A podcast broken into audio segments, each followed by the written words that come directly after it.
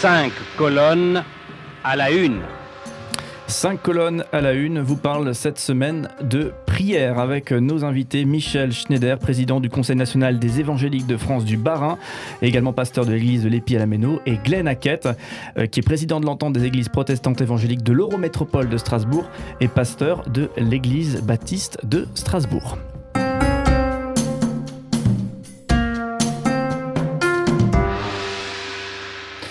Voilà, ensemble, on évoque la question de la prière. C'est normal, c'est la semaine universelle la prière organisé par le CNEF. Donc partout en France, eh bien, il y aura des temps particuliers de prière. Généralement, on se rencontre dans les églises ensemble, entre églises, pour prier. Là, pour le coup, ça se fera en visio et on le rappelle, on l'évoquait déjà hier. Hein.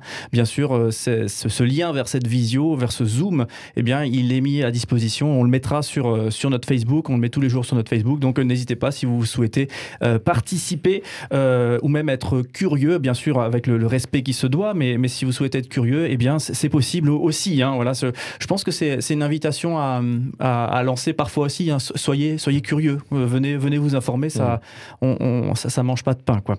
Euh, alors, du coup, on parlait hier de la, de la prière et on, vous nous racontiez de très belles histoires euh, autour de la, de la prière.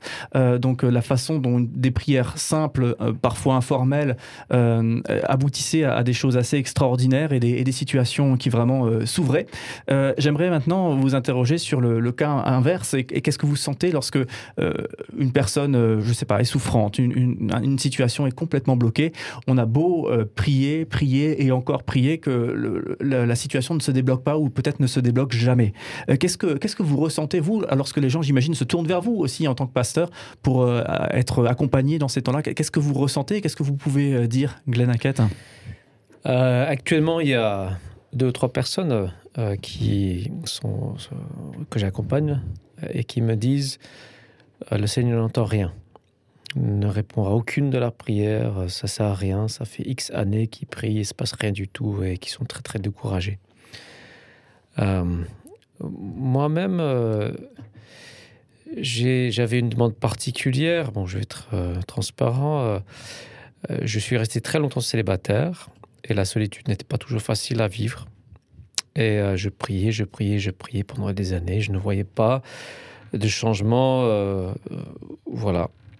Donc, dans ces temps-là, moi personnellement, comment est-ce que j'ai vécu la chose? Bien sûr, avec beaucoup de frustration. Pourquoi est-ce que Dieu ne répond pas? C'est légitime. Euh, Dieu agit dans d'autres domaines de ma vie. Pourquoi est-ce qu'il n'agit pas dans celui-là? Mais d'autres personnes peuvent vivre ça dans plein de domaines, hein, que ce soit un, travail, que ce soit un, désir, un besoin légitime, quoi qu'il soit. Euh, comment j'ai vécu ça? En fait, j'ai vécu ces temps-là comme des, temps de manque, euh, des temps qui m'ont, je dirais, d'une certaine manière, euh, préparé pour la vie d'après. C'est-à-dire, la vie actuelle sera toujours imparfaite et nos désirs ne seront pas tous exaucés. C'est impossible. Ce serait déjà le paradis sur Terre. Donc on est toujours dans un, dans un certain manque, une attente, une espérance. Et j'ai senti plusieurs fois, lorsque vraiment c'était douloureux pour moi, ce, cette absence de réponse, Seigneur, je sais qu'après, après ma mort, il y aura une, une récompense quelconque, il y, a une, il y aura quelque chose. Euh, comme je disais l'autre jour, quelque chose.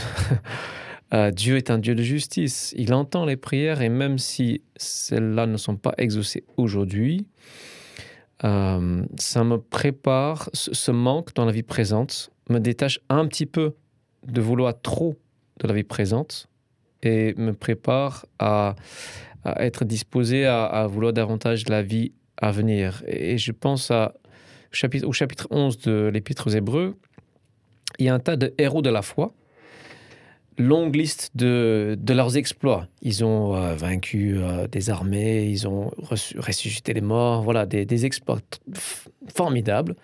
Et puis d'autres, à la fin, bah, d'autres euh, ont été persécutés et n'ont pas été délivrés. d'autres ont passé des années errant dans le désert. Quelle était la différence? En fait, aucune. Les deux avaient la foi. Simplement, aucune n'a reçu, reçu, pleinement la totalité de ce qu'il aurait pu recevoir dans cette vie. Et tous attendaient quelque chose de meilleur à venir. Donc pour moi, alors c'est pas forcément comme ça tout de suite ce que je dirais aux personnes qui sont dans dans souffrance, mais fondamentalement c'est ça pour moi. C'est toute mon espérance n'est pas dans la vie présente, elle est dans celle à venir. C'est vrai qu'on pourrait considérer la vie des apôtres, euh, la plupart de, donc des apôtres de, de la Bible, hein, Saint Pierre, Saint Paul, etc., où, où, leurs existences sont généralement terminées dans des situations plutôt complexes, tragiques, ouais. euh, voilà, souvent mis à mort. Hein. Ouais. Euh, donc voilà, pour, pour, dire que la vie n'est pas forcément toute rose non plus euh, dans, dans, dans, un cadre effectivement de, de vie euh, saine au, au, sens sainte du, du terme.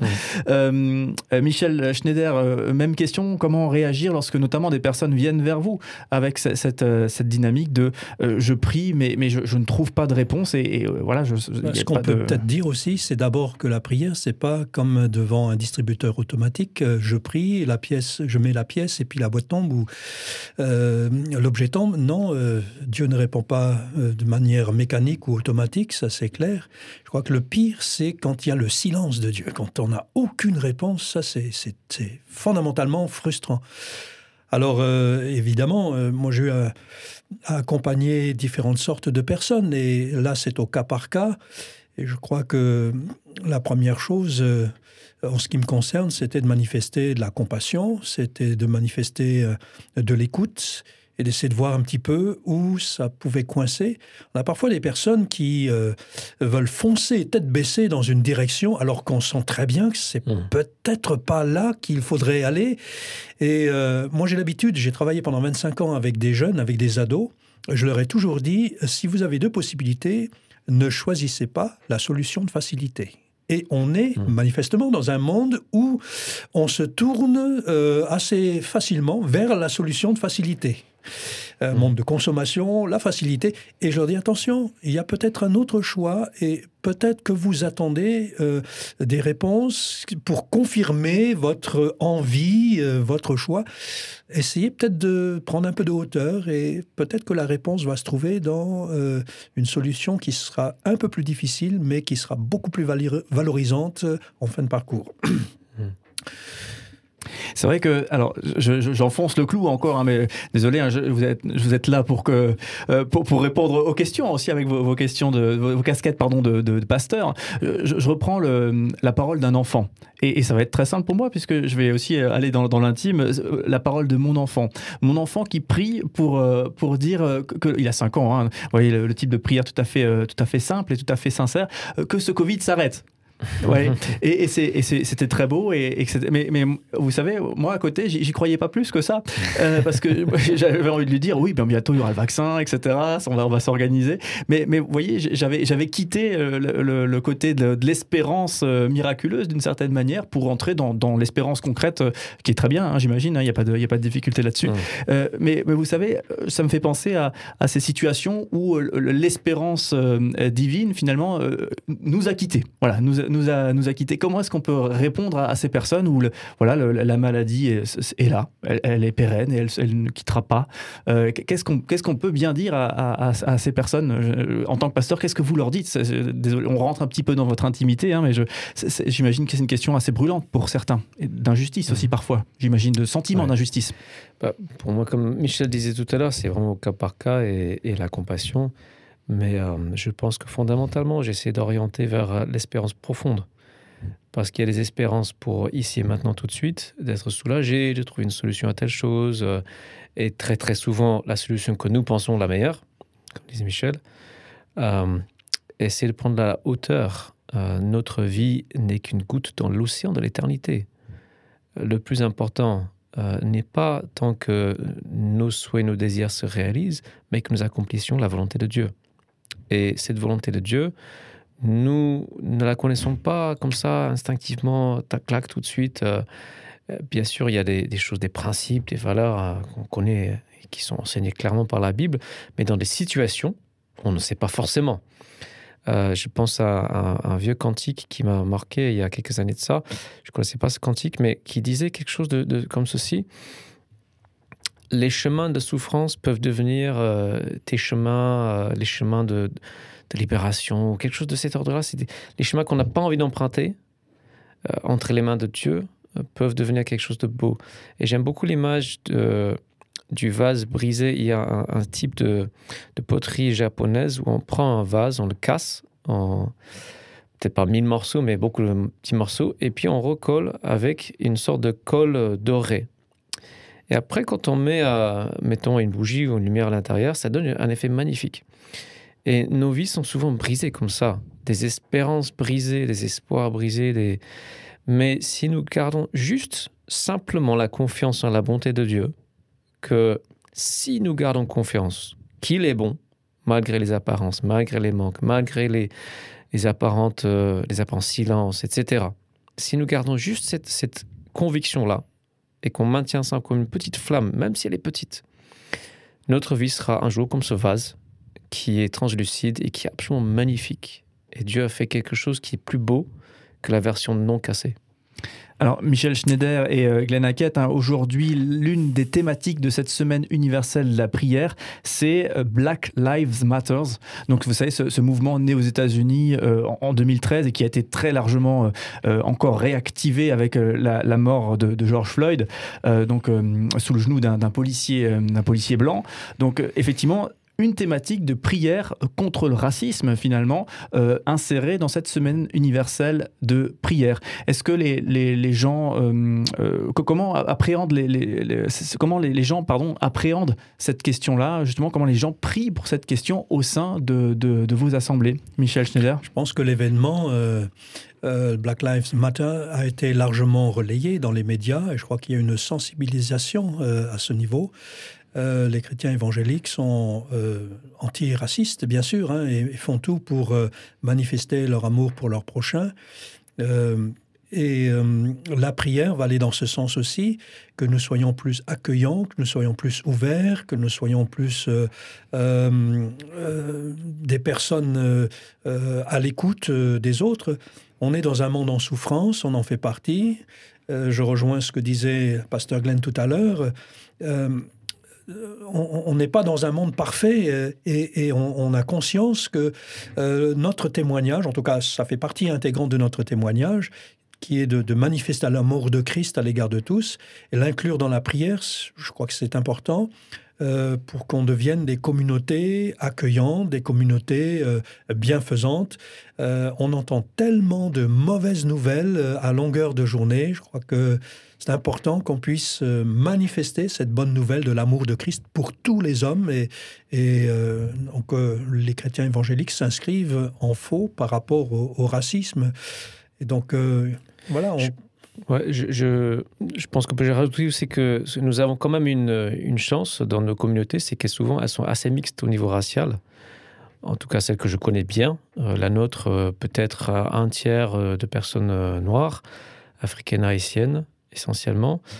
Euh, donc il y a, y a, cette mixité qui fait qu'on est, j'espère, euh, un petit peu plus sensible à la question et j'espère aussi moins raciste que la moyenne.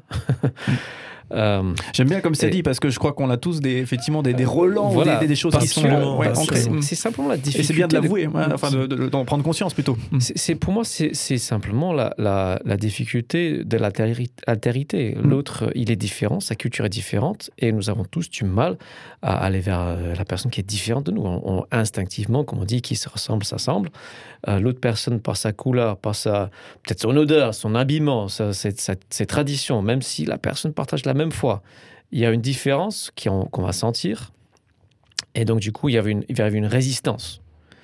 Mais c'est à nous, c'est l'amour, c'est de surmonter cette résistance-là. L'amour, et on peut toujours prier, toujours, toujours prier qu'on ait plus d'amour pour des personnes qui sont peut-être pas exactement comme euh, nous ou comme nous aimerions. Ce serait ça le sens de la prière, justement, dans ce cas, plus, plus d'amour finalement pour nous et, pas tellement euh, prier pour autrui, euh, pour le coup moi, je pense que oui, on commence par soi-même. Euh, oui, parce qu'il y a aussi dans la prière euh, euh, quelque chose d'important qu'on peut peut-être souligner aussi, c'est qu'on peut devenir soi-même la réponse à ses propres prières. Hmm.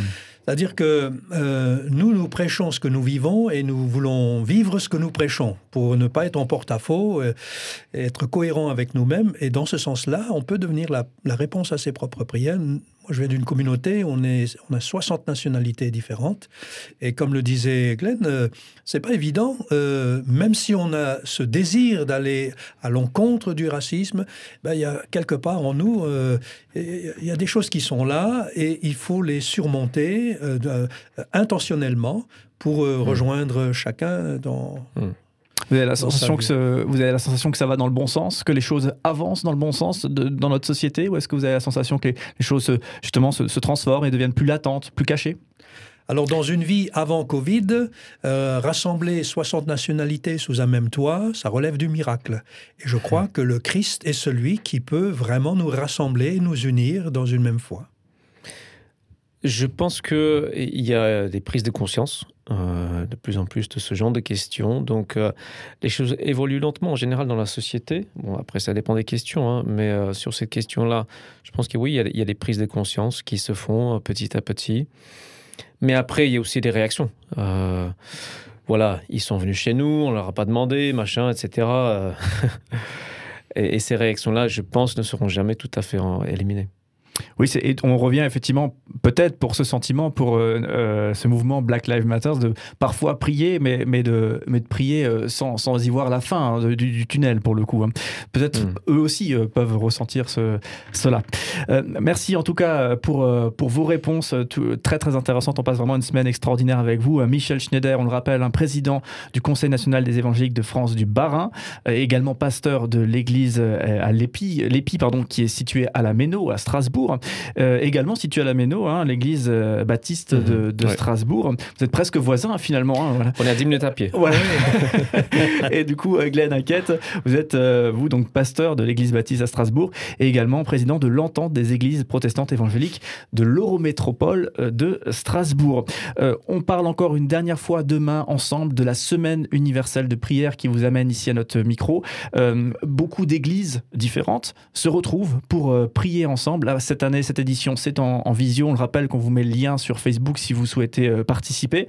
Euh, mais en tout cas, euh, il y a quand même cette notion de ensemble et différent. Et justement, j'aimerais vous interroger euh, demain sur euh, est-ce que c'est simple? Est-ce que c'est simple de, se retrouver euh, malgré les différences? On parlait déjà à l'instant de différence, mais justement là, plutôt dans, des notions théologiques, dans des notions de pratique de foi. Est-ce que c'est simple de se retrouver pour prier ou pas? Voilà, on se réjouit vraiment de, vous retrouver demain pour poursuivre ces temps ensemble. Et on le rappelle, tout à l'heure, on aura Gérard O'Haraud qui nous parlera mmh. encore de la question des Black Lives Matter, puisque c'est lui qui a rédigé justement la partie du, du livret qui concerne cette question, ce petit livret qui, est justement le guide de prière euh, dans le cadre de cette semaine universelle de prière. Voilà, on vous retrouve demain avec le plus grand des plaisirs. Merci. Merci.